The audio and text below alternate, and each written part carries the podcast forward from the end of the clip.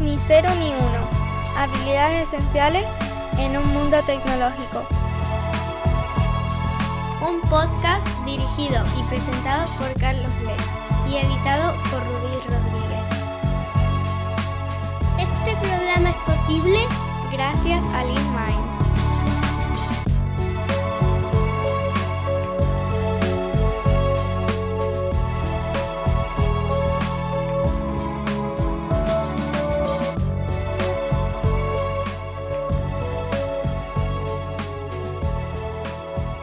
El episodio 50 de este podcast te hablaba de mis preocupaciones al respecto de la inteligencia artificial, del espectacular desarrollo que están teniendo los modelos de lenguaje, la IA generativa, y de las preocupaciones que están ocasionándose también. De, te citaba de AI Dilema, de personas que son relevantes en el mundo tecnológico y que empiezan a decir que esto puede ser muy utópico y muy fantástico para la humanidad, pero que también podría ser muy distópico. Desde entonces no dejo de seguirle la pista a los avances de la IA, leer artículos tanto en castellano como en inglés, escuchar podcasts y tratar de hacerme una idea como líder de una empresa tecnológica de qué debemos hacer como compañía y qué debemos hacer para ser de mayor valor para la sociedad. El equipo de Center for Humane Technology dice que la IA es comparable a la revolución industrial, que cambiará la humanidad más que eso, que es comparable al peligro de las bombas nucleares. Y luego otras personas como Bill Gates dicen que es el mayor adelanto tecnológico que veremos en nuestro tiempo de vida, en nuestro lifetime. Todo el mundo coincide en que hay que estar pendiente de lo que está ocurriendo y que en cierta manera eh, es normal tener miedo y también es normal pensar en utopía y en distopía. En este episodio trato de sintetizar lo que estoy escuchando en diferentes podcasts, personas que están inclinadas a un lado o a otro de lo que creen que va a ser el futuro y cuál está siendo su papel en el desarrollo de la IA. Y también te cuento cómo estamos abordándolo desde nuestra empresa. Para mí resultan muy útiles los podcasts de HBR que te enlazo en las notas de este episodio las grandes entrevistas que hace Lex Friedman en formato de tres horas, donde se puede hablar de todo. Y me encanta la inteligencia con la que pregunta este señor. También es cierto que obviamente pues tiene sus sesgos y se le nota y por eso hay que intentar escuchar de diversos programas de podcast y de diversas fuentes de noticias. Lo cierto es que entre eso y los artículos que leo voy detectando puntos en común de estas personas que están ahí en la cresta de la ola tecnológica. En lo que todo el mundo está de acuerdo es que tenemos que desarrollar modelos de IA que estén lo más libres posibles de juicio, de sesgo, para que no se den situaciones en las que la herramienta está, por ejemplo, dejando fuera a una minoría o cualquiera de estas cosas que han pasado y han saltado a las noticias. También es muy importante la privacidad de los datos. Hasta ahora los modelos parece ser que se han entrenado sin tener ningún tipo de escrúpulos hacia la autoría, el reconocimiento a la autoría de los contenidos. Simplemente, igual que un crawler web escanea cualquier página que esté disponible, pues los modelos han ido sin ningún tipo de permiso, digamos, entrenándose con todos esos datos y ahora pues no se sabe de dónde viene el contenido y esto no solamente afecta a texto, sino también a imágenes. Ya se está legislando, al menos en la Unión Europea, para tener cuidado con la privacidad de los datos y hasta dónde pueden llegar esos modelos y de qué manera hay que respetar la privacidad de los datos. De esto habla Simona Levy con Carlos Iglesias en el podcast de Real World que te enlazo en las notas del episodio y que es muy interesante. En estos momentos hay miles de startups buscando el desarrollo de productos con modelos de IA y mucho dinero de inversión se está destinando a estas startups. En las notas del episodio te enlazo también la newsletter Well Found, donde muchas de las noticias de inversión apuntan a esto. Hay aplicaciones nuevas que salen todos los días y que nos permiten ganar en productividad, pero no sabemos muy bien cuál es el tratamiento de datos que hacen. Por eso, lo que sí tenemos que hacer obligatoriamente cuando estamos usando esas aplicaciones es leer los términos y condiciones muy bien para asegurarnos de que no estamos incumpliendo privacidad de datos. Es decir, si estamos utilizando un code base, un repositorio de código de nuestro cliente, tenemos que tener muy claro si una herramienta que nos asiste a la hora de programar va a estar pasando datos sensibles de ese código al modelo. Eso es lo que tenemos que evitar a toda costa y eso es presente. Tener máximo cuidado con la privacidad de los datos y de qué manera estamos entrenando a esos modelos. Es un buen momento para plantearse que si un cierto artículo no quieres que sea susceptible de alimentar al modelo, pues no lo dejes accesible a que cualquier crawler web pueda acceder a él. Quizá en este momento tiene sentido proteger con contraseña o de alguna manera información que no quieres que vaya a esos motores. Por lo menos hasta que la legislación esté implementada y tengamos más control sobre qué se hace con la información. En cuanto a los sesgos y la neutralidad, hay personas expertas e instituciones trabajando en ello. El Instituto Alan Turing está trabajando en que la IA no tenga sesgos que, por ejemplo, mm, discriminen a una minoría. Así hay personas también como Rabbit Dotan o Abhishek Gupta que tienen newsletters muy interesantes que te voy a enlazar en las notas del episodio, que hablan de ética y de neutralidad en la IA. En los podcasts de HBR que te enlazo en las notas del episodio, todo el mundo coincide en que como empresa tecnológica no podemos perder de vista los avances de la IA y tenemos que integrar estas herramientas en nuestra cultura y pensar en cómo van a, a potenciarnos. No tenerles miedo y no ignorarlas. A día de hoy, esas empresas que ignoran la IA o piensan que va a ser una cosa pequeña, creo que ponen en peligro su futuro. Si no están pensando ya en cómo van a adaptarse a esta nueva herramienta, no solamente es que vayan a estar en desventaja competitiva, sino que, que realmente van a peligrar y les podría pasar en cualquier momento como pasó con, Kodak o con Nokia. sobre todo si estás haciendo un vertical concreto, eh, yo creo que es muy interesante que estuvieras pensando en tener tu propio modelo que te ayude a resolver muchos de esos problemas. En cuanto a las opiniones sobre el futuro cercano, los próximos 5 años, los próximos 10 años, en el lado utópico yo pondría a personas como Salim Ismail o Bill Gates, que hablan de cómo todo esto hace a la gente más humana, cómo te puedes deshacer de tareas rutinarias que no aportan y centrarte más en cosas como el cuidado, el arte, el disfrute de la vida, que suena muy bien, pero a ver de qué manera vamos a llegar hasta ahí. Los argumentos que eximen son que ya hemos pasado por muchos cambios tecnológicos y la humanidad ha sido capaz de adaptarse a ella. En cierta forma es este optimismo tecnológico que se oye una y otra vez cuando hay un gran reto, que es bueno, ya lo solucionaremos con ingenio y con tecnología porque la humanidad siempre ha sido capaz de superar los retos. Y no es mucho más elaborado que eso. Al final es gente que ve el lado optimista y positivo de las cosas. Gente que dice que no va a pasar, que no va a haber un Skynet, no va a haber una IA con conciencia de sí misma o inteligencia. Por lo menos dicen que no va a ocurrir pronto, que ya veremos, que de momento pues vamos a aprovechar las ventajas que tiene. Eso sí, casi todo el mundo habla de esto de cuidemos los datos, cuidemos los sesgos, cuidemos la neutralidad, para que sea una herramienta realmente buena. Y en lo que coinciden en estas personas que son tan optimistas es en que vamos a necesitar IA para defendernos en cierta manera de la IA. Es decir, para la desinformación, para los deepfakes y todo esto que se van a generar y se están generando con IA, pues también podemos tener IAs que sean capaces de detectarlo y de ayudarnos a trabajar con ello. Esto lo que me deja a mí muy claro es que no podemos dejar de saber de IA, no podemos no aprenderla porque vamos a tener que construir grandes toneladas de herramientas basadas en IA para podernos defender de los peligros que tenga la IA. Me refiero a los peligros en el corto plazo, en los próximos cinco años. En nuestro caso, en LeanMind llevamos ya un par de meses utilizando Copilot de pago y aprendiendo cómo mejorar la efectividad a la hora de escribir código, refactorizar código legacy con estas herramientas que nos asisten. Y estamos también empezando a pensar en la creación de modelos que nos permitan ser más rápidos, más productivos, más eficaces con el refactoring de legacy code, por ejemplo.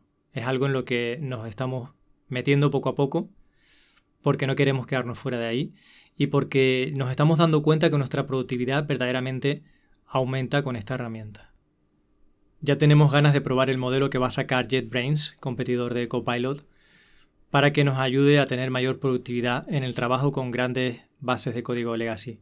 Nos tomamos con entusiasmo el uso de estas herramientas porque nos damos cuenta que verdaderamente potencia nuestra capacidad, nuestra eficacia.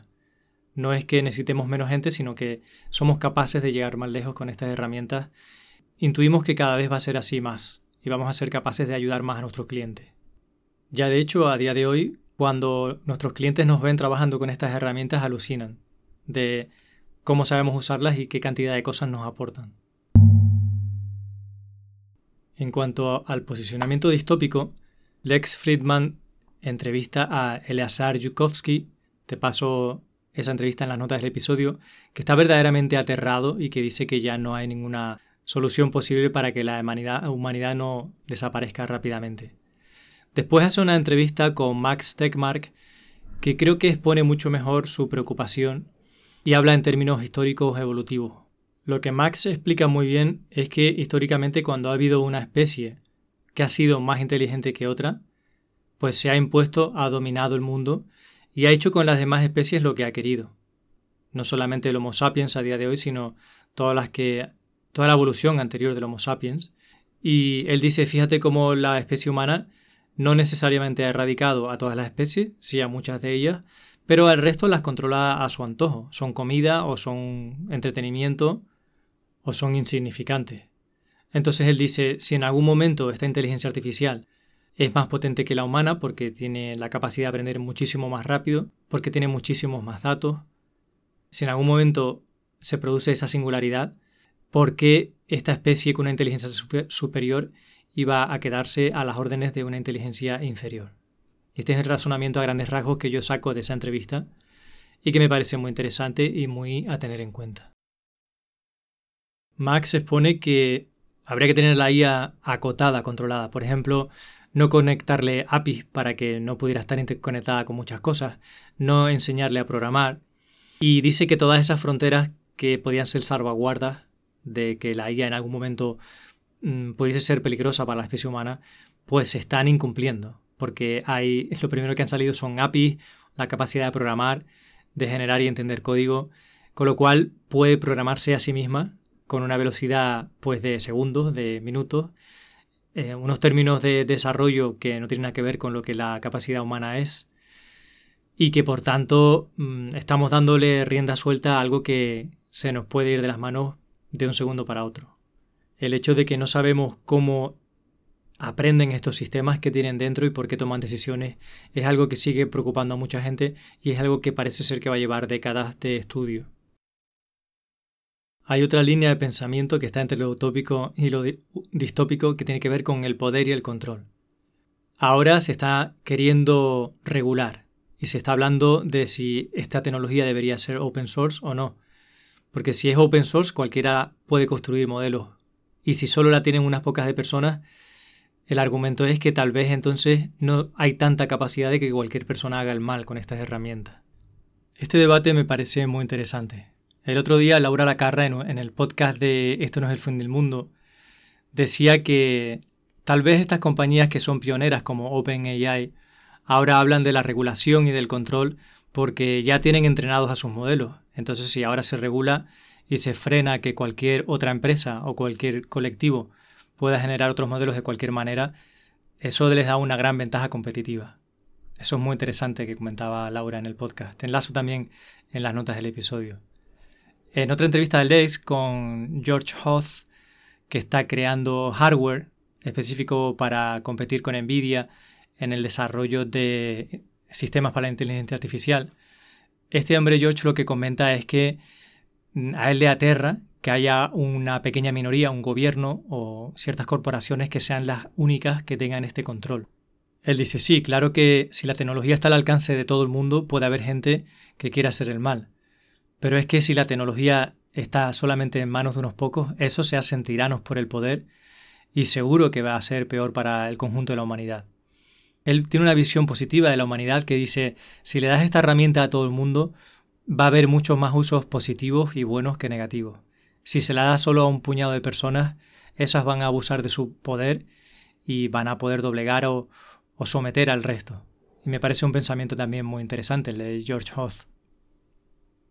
Veo ciertos puntos en común con la opinión de Simona Levy en el podcast donde habla con Carlos Iglesias, en que muchas veces se escudan las políticas y las grandes corporaciones en la idea de proteger a los débiles, a las minorías, para de esa manera ganar en control, para de esa manera no respetar, por ejemplo, la privacidad de datos o salirse con la suya y tener herramientas más potentes que el resto de la gente.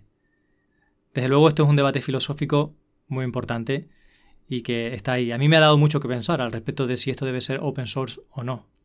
Más allá de utopía y distopía, lo cierto es que hay empresas y personas que están trabajando contra reloj para que el avance de la IA sea cada vez más rápido, tanto en el campo del hardware, como pasa con Chris Hodge, que está desarrollando hardware específico para la multiplicación de matrices, por ejemplo, para que el entrenamiento de los modelos sea mucho más rápido, o Chris Latner, que está trabajando en, junto con toda su empresa, en Mojo, que es un lenguaje superset de Python que optimiza hasta 30.000 veces ciertas operaciones para que todo el software que entrena modelos de IA pues sea muchísimo más eficiente. Entonces, tanto del lado del software, desarrollo de lenguajes y herramientas, como del lado del hardware, se está trabajando muchísimo pues para que no haya un único fabricante que tenga todo el control y el poder. Y por eso también hay tantas startups y tanta inversión en esta carrera por mm, dominar la IA o por lo menos no quedarse fuera y que avance lo más rápido posible. Con toda esta información, mi posición actual es mucho menos catastrofista que lo que era en el episodio número 50. Miramos al futuro de una manera más optimista, siendo conscientes de que hay muchos retos por delante, siendo conscientes de que hay un juego no solo tecnológico, sino también político y de poder, y con muchas ganas de aprender. Nos encanta aprender nueva tecnología, nuevas metodologías, y nos encanta ganar en productividad para dar el mejor servicio posible a nuestros clientes. Por eso estamos explorando la posibilidad de crear nuestros propios modelos, de especializarnos mucho en los prompts, en el uso de la herramienta y estamos divirtiéndonos por el camino. A continuación te dejo un fragmento de audio que grabamos en una formación de viernes, en este caso hablando de Copilot. Eh, vamos a hacer un apunte más porque hemos tenido debate al respecto y es Copilot sí, Copilot no, ¿vale? ChatGPT, eso soluciona todo, sí. vale, eh, me imagino que la gran mayoría habrá utilizado Copilot. ¿Qué ventajas le han encontrado? ¿O cómo les ha ayudado en general a resolver la cata Copilot? Vale. Eh, nada, yo decía que a mí me ayuda mucho Copilot a ir más rápido escribiendo el típico boilerplate de la aplicación, el típica clase controller que siempre es igual, típica clase repositorio que siempre es igual. Eh, me ayuda mucho para ir rápido ahí. Más de ahí, la verdad es que o no investigo lo suficiente o no me sirve. Y también me sirve más bien, bueno, ChatGPT para buscar sintaxis de, de lenguajes y transcripciones a otros lenguajes, etcétera. Em, a mí con, esta, con este caso no lo hemos usado, pero sí he estado haciéndolo con el Markdown. Y yo creo que de las pocas veces que, que, me he sentido menos frustrado haciendo esa cata, he sentido mucho menos bloqueos constantes y por ello mucha menos frustración que cuando la haces sin, sin, sin este tipo de ayudas de guías, ¿no? O sea, como que tú sabes lo que quieres hacer, pero no sabes cómo lo haces en este lenguaje o lo que sea, por ejemplo en Java, ¿no? Leer un fichero tal, joder, ¿cómo era esto, no? Pues como ya te da, tú le escribes bien el, el, el método y ya te da ese, esa estructura, y dices, bueno, venga, a correr, ¿no? También es verdad que tampoco es poner esto y quedarte con, con, esa idea y ya está, sino que te dé una idea que tú después quieras refactorizar, ¿no? te ayuda más a centrarte en el diseño más. Correcto, sí, en resolver el problema más que en, en abstraerte del lenguaje. Lo uso mucho para temas de debate de, por ejemplo, un agregado, como, ¿cuál es la idea de agregado? Para esto tendría, eh, en este contexto podría aplicar un agregado. Porque hay mucha gente que cuando depende de con quién hables, eh, yo digo agregado de Domain Drive Design ahora por, por, el ejemplo, pero hay mucha gente que me dice una cosa, otro otra, el libro te depende de cómo lo cojas. Entonces me ayuda mucho hacer esos debates de, de si voy bien encaminado a establecer hipótesis. Gracias.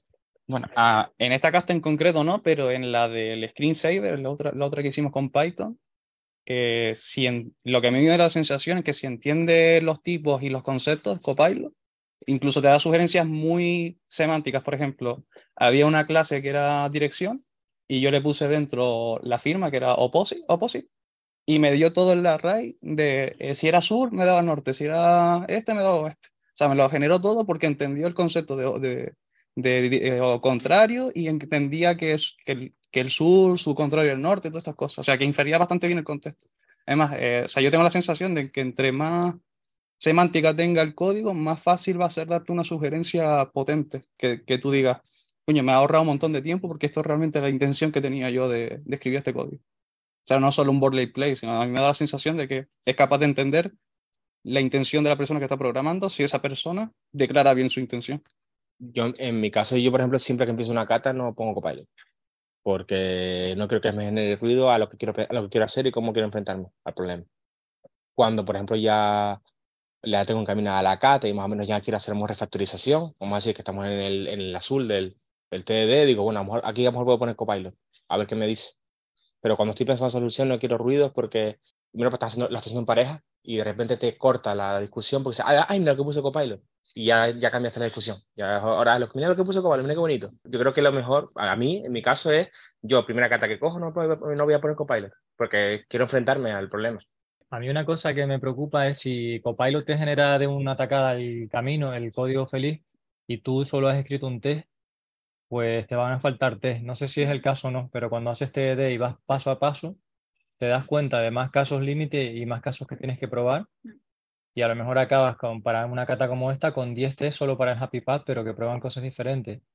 Si te lo genera todo con el primer test que tienes, es como si no hicieras TDD. Entonces, eso sí me preocupa. Si somos capaces de decirle a Copilot, vale, pues genérame todos los test que se te ocurran para esto, entonces me da igual, porque si ya sabes hacer TDD y test y te lo genera, vas rápido. Pero si la cobertura, no la cobertura, porque eso no mide la cobertura, la cobertura vas a tener del 100% si pasa por todos los casos, pero no estás por todas las líneas, pero no está explorando todos los casos. Entonces te dejarías un montón de cosas sin testar y eso es lo que me preocupa de que lo haga Copilot. Yo esto lo vi muy claramente con la cata de Aircraft. En la cata de Aircraft eh, ya teníamos unos casos de uso definidos, como ejemplo, y se dio el caso de que, pues, por ejemplo, tenía que hacer los test para todas las direcciones, y ahí sí ayuda mucho Copilot a la hora de rellenar, porque es lo que decía Mario, que a la mínima de que tú decías dirección norte, hacia qué posición se tenía que mover, eso ya te lo extraía y te lo hacía él. Problemas que le veo yo y lo que hice para estar seguro de que lo que estaba haciendo estaba bien. Al cabo de un tiempo, dije, uff, esto está raro, vamos a ponerle un coverage detail que me devuelva por dónde pasa los test y en qué línea de código me, pasa por, me falta por probar o si falta aquí cualquier cosa. Faltaban cosas, pero es verdad que tienes que generar, tienes que pensar muy bien los casos de uso, definir ¿Qué es un movimiento? ¿Qué es un rebote? ¿Qué es un rebote contra un borde vertical horizontal? Si te mueves en diagonal, si te mueves en normal, un rebote normal. Y claro, tienes que hacerle esa diferenciación a Copilot porque Copilot simplemente hará lo que pueda. ¿Qué pasa? Luego, cuando acabe esa definición de movimientos, empezará a inventarse test. Porque eso lo probé mucho en el sentido de vale, ya tengo todo cubierto, no hay más nada, ¿qué hará Copilot ahora? Empezará a pillar, por lo menos lo que veo yo, empezará a intentar coger contexto de otros test y a sobrepasarlos, es decir, estaría duplicando la lógica de negocio que ya teníamos testeada cuando sobrepasamos ese límite. Y eso era algo que quería decir porque lo encontré el otro día. Eh, yo la verdad que cuando... Ah, es que lo digo, porque ya lo habéis complementado bastante. Eh, yo en este caso no me, no me vuelco tanto en Compilot, porque creo que la gente empieza a tener una idea equivocada de que tiene que hacerlo todo ¿eh? y yo creo que hay que conseguir una sinergia, ¿sabes? No te va a ayudar en todo, pero sí en un boilerplate y todo. O sea, si nuestro objetivo es, por así decirlo, llegar a la típica jornada laboral de seis horas, te puedes ahorrar dos que escribiendo a mano taca taca, ¿no? Eh, yo sí, verdad que uso ChatGPT para a lo mejor si quiero hacer, ya te digo, exploración de qué casos se podrían dar en de que no, que no tenga controlado, ¿no? Como comentó antes José. Ah, ese challenge con él, ¿no? Oye, imagina que eres una persona de pruebas, que eres un experto en no sé cuánto, tal, y así empieza a tener contexto él de, por ejemplo, el típico rollo de voy a guardar en base de datos y no hay espacio, ¿sabes? Ya son test que te los puede proporcionar él, porque tú no has caído en ellos y son cosas que no se caen de, de lógica, pero sí que no las tienes en cuenta porque estás enfocado en otra cosa, ¿no? Entonces, pues eso. O sea, yo creo que el objetivo aquí siempre es hacer una sinergia con la máquina, no con la IA, no, no hacer que la IA te lo haga todo, porque estoy escuchando mucho ese rollo de no, no, la IA no va a quitar el trabajo o, o estamos haciendo experimentos con guías para que no hagan todo esto y en plan, no. La idea es que tú sepas lo que está la IA escribiendo, no, no volver unas idiotas, idiotas con la, con la IA. Que, sobre lo de TDD, em, yo no sé, pues el otro día un chico estaba intentando hacer, sea, definía un poco los test así por encima y que le construyera todo el código y demás. O sea, no sé si el TDD como lo conocemos mm, va a tener que cambiar y a lo mejor lo que tenemos que pensar es en todos esos casos, poco a poco, sin pensar nada en código y después que saque el código y hacer posible que te dé varias opciones, que creo que ahora Copilot no lo hace, ¿no? Te da solo uno, pero creo que tiene ya como la interfaz preparada para que te muestre varias formas de hacer algo. Entonces, es eso, como que a mí, yo, el miedo que tengo a todo esto es no saber adaptarme porque mi primera inercia es el rechazo. Es como, tío, me, esto lo hacía yo antes. Entonces, relacionado con lo que decía Miguel y con el tema de TDD y tal, creo que cuanto antes nos quitemos este, esta sorpresa de... Yo, yo digo, siempre que me sacan un trozo de código, digo, joder, qué cabrón. O sea, siempre, pues todavía, o sea, y todavía me quedan meses seguramente, pero cuando ya pase eso, yo creo que ya estaremos como, eso, eso no será una interrupción, será parte del proceso. Como si tienes a alguien al lado que sabe mucho y te dice, yo haría esto así que se nos quite eso cuanto antes, que no sin prisa ninguna, ¿no? Pero como que tenemos que superar esa barrera. Igual que con, por ejemplo, en, en Intel y demás, pues shortcut concretos que te hacen una, una locura ahí, no te paras a pensar o a decir con otra persona, hostia, qué guapo, tal. Ya debería estar como naturalizado. Añadiendo a lo que comentaba de que lo tenemos naturalizado, por ejemplo, hoy en día tampoco te tienes que leer el libro de Martin Fowler de Refactoring, porque ya si sabes los shortcuts de IntelliJ, si sabes usar esa página no tienes que usarlo tú manualmente sí quería remarcar varias cosas. O sea, y ahí estoy un poco en contraposición con, con lo que comentas. O sea, conocer cómo funciona algo por debajo es importante. O sea, no puedes conformarte con simplemente, ah, vale, esto es así, ya está. A veces es bueno profundizar porque es precisamente parte de nuestro trabajo, ¿no? Saber cómo funcionan las cosas para poder aprovecharlo al máximo. Si no, nos quedamos un poco en la, en la mediocridad. O sea, para poder saber cuándo utilizar algo, por ejemplo, cuándo utilizo ChatGPT y cuándo utilizo eh, Copilot, necesito saber cómo funciona por debajo. A lo mejor no ser un experto al máximo, pero sí tener unos conceptos de, lo que hay. Lo mismo con los patrones de refactor, ¿no? Eh, y después simplemente añadir una cosa. Creo que es importante también el cómo se usa, que no vale simplemente con tu genéralo y ya está y confío en lo que estás haciendo está bien. Precisamente también en relación a lo que se comentaba antes. O sea, no sé si conocen el fenómeno de, de los hilos en redes sociales o donde sea se crea una burbuja donde se habla en único, un único canal de comunicación con una única opinión y en base a eso se retroalimenta. Vale. Yo un poquito lo que he estado viendo en los códigos por encima es eso, que cuando se paraban a refactorizar el código y aplicaban una buena semántica, como que siempre iba aportando un poquito más, ¿no? O sea, la, inteligencia iba ayudando sobre lo que ya estaba bien hecho y era más o menos legible. En otros casos, cuando no se refactorizaba al final, él como que seguía la línea de todo es válido y yo te voy a tirar, tirar, tirar, tirar, tirar, tirar. Y es lo mismo, después llega, o sea, está bien que te lo genere una IA, pero quien, por ahora, quien lo va a mantener es una persona. Entonces, tenemos que aportarle ese valor extra porque si no, al final no va a haber un valor diferencial tampoco. Es algo que cualquiera puede hacer. Y al final llegará un momento en el que la IA haga auténticas burradas porque ella misma habla su idioma, no habla algo que sea más cercano a lo, al humano. Pero digo, esto es una opinión y una prueba de concepto de, de una hora viendo distintos códigos al mismo tiempo. O sea que tampoco es una verdad absoluta. Yo lo que iba a decir es que lo que pasa con estas herramientas es que ayudan mucho a la gente que no le preocupa, a mí me da la sensación, o sea, la peña que está acostumbrada a trabajar en plan de saco código y venga, con Dios. Pero si realmente te preocupa un poco lo que estás haciendo, no te resuelve toda la problemática. Al final, mm. Si te dedicas a hacer software como lo hemos entendido desde el año Catapum a hago código que funcione, no testeo nada, lo suelto por ahí y tal, pues nos pasa que como grandes empresas que tienen código que es una fumada y a lo mejor la IA les resuelve un montón. Pero en nuestro caso, no. Y yo, a mí, por ejemplo, el tema de decir, no, Copilot me ayuda para el boilerplate, eh, sí, está bien, pero ya existen herramientas antes de la IA que te hacían boilerplate.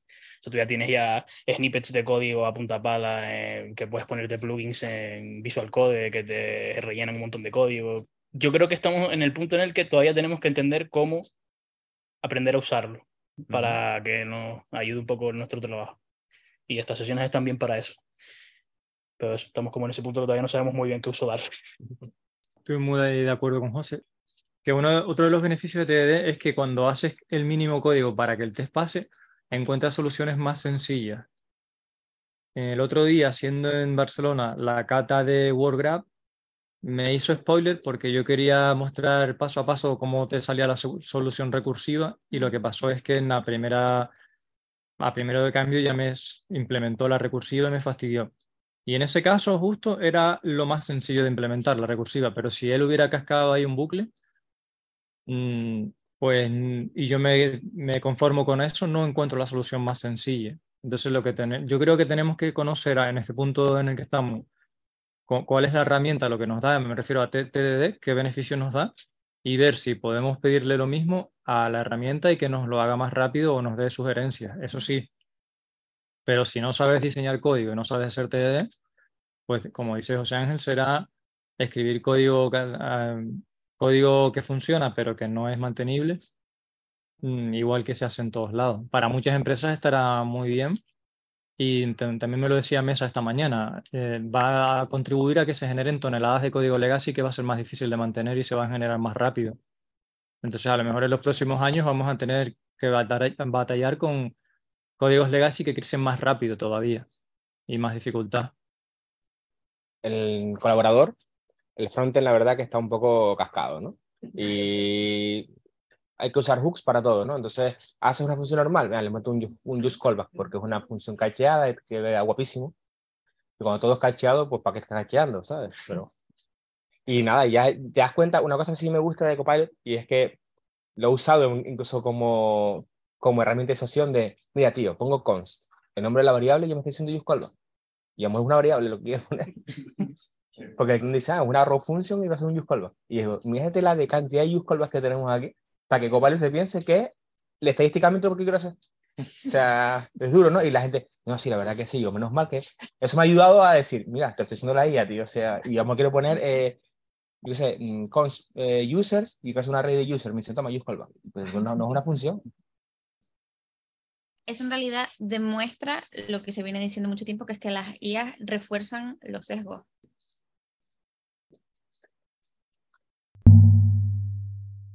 Antes de terminar el episodio, quería animarte a que te apuntes al canal de Telegram que verás en las notas del episodio, que te apuntas a las newsletters y que recomiendes este podcast a quien creas que le puede interesar, así como que le valores positivamente en tu plataforma favorita de podcast.